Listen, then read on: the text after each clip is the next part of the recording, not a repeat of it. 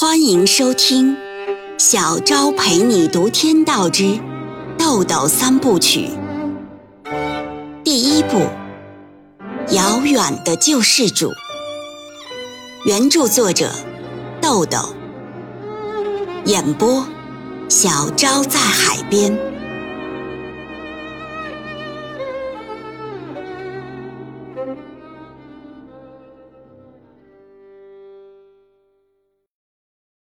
第八十一章，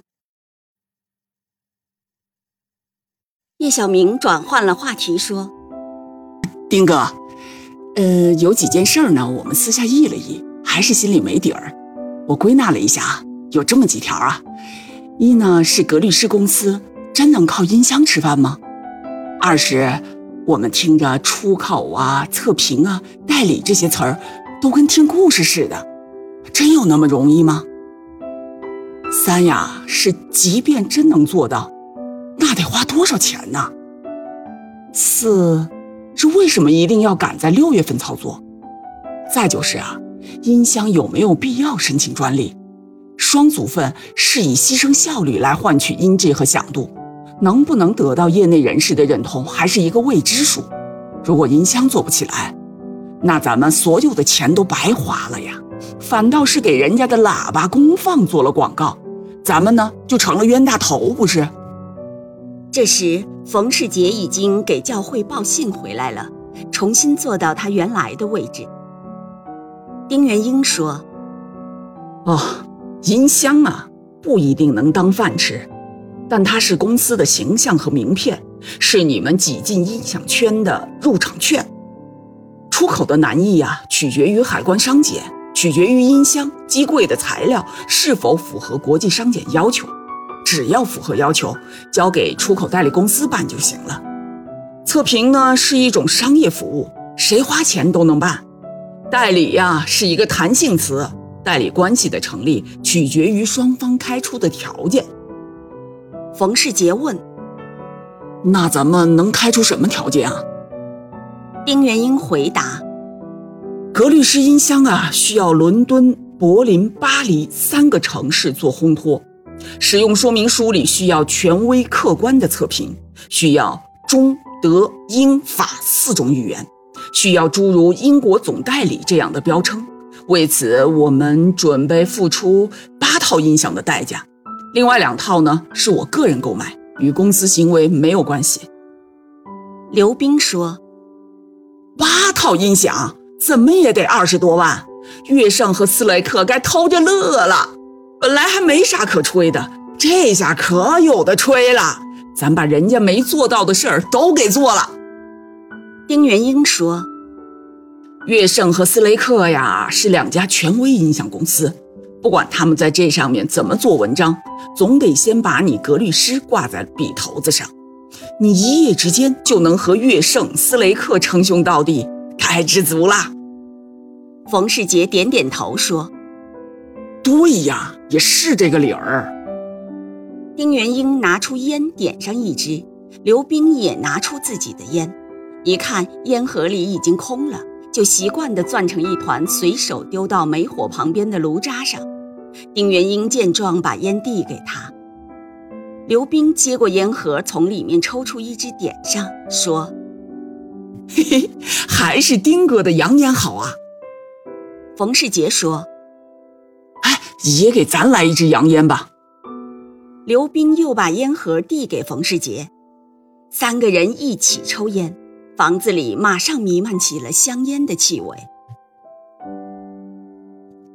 丁元英接着说：“嗯，为什么要赶在六月份操作？”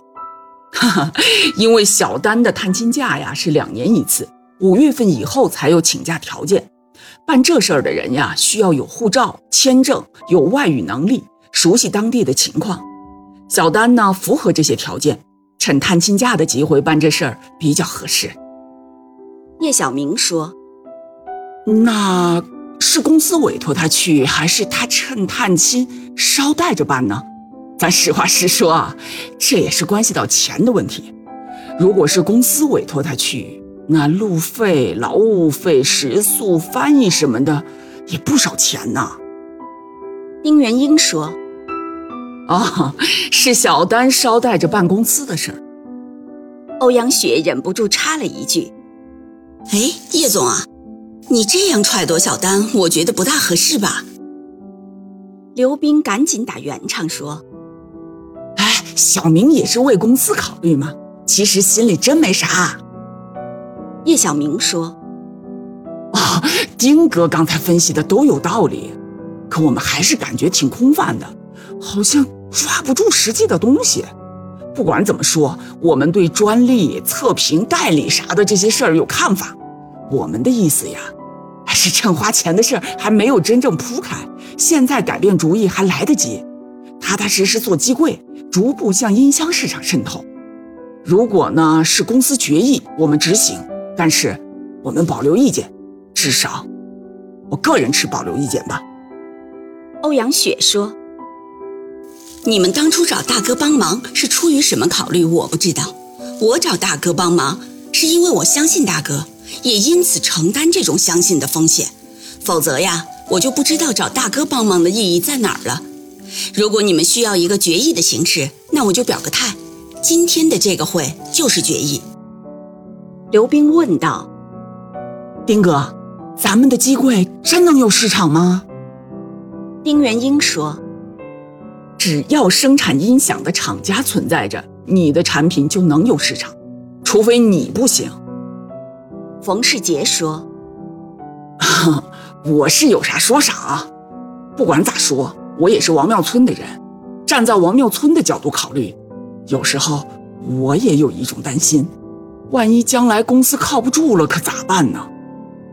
丁元英说：“有人、有枪、有地盘儿还愁没有番号吗？”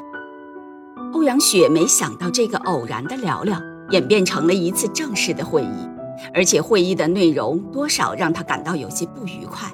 毕竟一切才刚刚开始，公司内部就出现了较大的意见分歧，这使他不得不对公司的前途产生担忧。这时，冯世杰说：“丁哥，我们几个呢都没见过世面，免不了身上有小家子气。说多说少的，您别往心里去。工作呢，该咋干就咋干。”丁元英说：“过了年呀，就该考虑公司运作了。商业保密的事儿有必要提一下。在座的可都是生意人，都明白商业机密的重要性，法律上也有明确规定。”公司的生产成本、利润、资金状况、经营状况等等，都是公司的最高商业机密。啊，大家议一议吧，拿个意见。冯世杰说：“嗨，这种事儿谁也不会故意说，就怕无意说走了嘴。”叶小明看了看刘冰说：“哼，现在讨论的就是无意说走了嘴怎么办，要不要负责呢？”刘冰也看了叶小明一眼，说：“你看我干啥？谁泄密谁卷铺盖走人呗。”叶小明说：“我呀，就怕你那张吹牛的嘴没根弦把门。”丁元英说：“干什么事儿啊，就得守什么规矩。如果大家的意见一致，你们起草一份公司保密责任协议，每个人都签一份，有个章程。”叶小明说：“行，这协议我来起草吧。”丁元英说：“那如果没有其他的事儿，咱们就散会了。”欧阳雪说：“啊，散会之前呢，我再说一句，就是刘主任印名片的事儿，希望以后有什么事儿能事先跟大伙儿打个招呼，至少得跟叶总打个招呼吧。”我说完了。刘冰小声嘀咕了一句。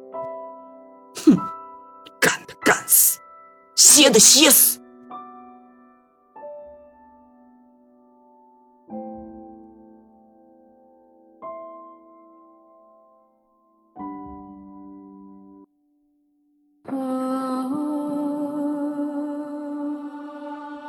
每晚八点，小昭陪你读《天道之豆豆三部曲》，每天更新一集。